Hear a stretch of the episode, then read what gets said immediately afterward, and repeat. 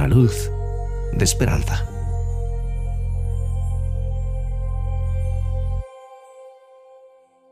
Leo de la palabra de Dios en el libro de Santiago capítulo 2 versículos 1 al 7. Hermanos míos, que vuestra fe en nuestro glorioso Señor Jesucristo sea sin acepción de personas.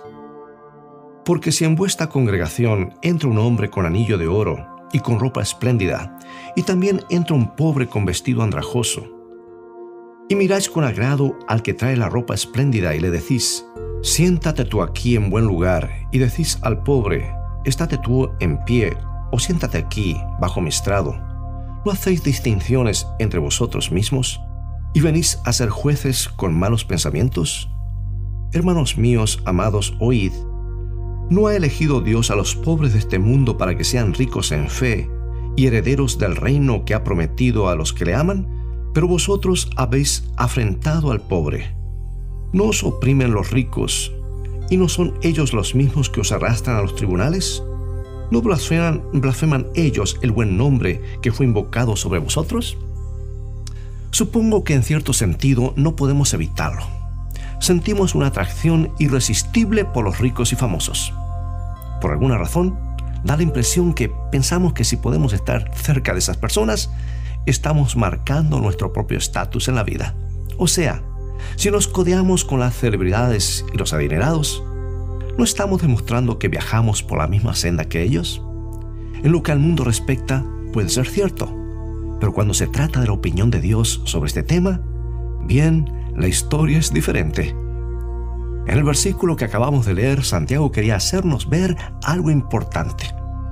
Las personas de las que te rodeas podrán ser los herederos de cuantiosas fortunas o podrán tener los elogios del público en general, pero la verdadera cuestión es si esas personas tienen o no el aplauso del cielo. Recuerda la clase de personas con las que se relacionó Jesús. Cuando se hizo humano, hizo que la élite social de Jerusalén barriera el suelo con la lengua. Prefirió juntarse con los pobres y desamparados en lugar de con los ricos y famosos. Miren ese hombre, dijeron cierta vez los fariseos. Come y bebe con los publicanos y los pecadores. Pero hay algo que esas personas no podían ver. Jesús estaba comiendo con alguna de las personas más adineradas del universo. Porque después de todo eran herederos del reino de Dios. Los que van a habitar la nueva tierra cuando por fin regrese. ¿A esos se refería Jesús? Creo que lo que Santiago está tratando de decirnos, al menos parcialmente, es que viene el momento cuando quedará demostrado que nuestra manera de evaluar a las personas, egoísta y pecaminosa, es desastrosa. Cuando se acerca el momento de cruzar la línea final de la vida, de pronto todos cambian sus prioridades.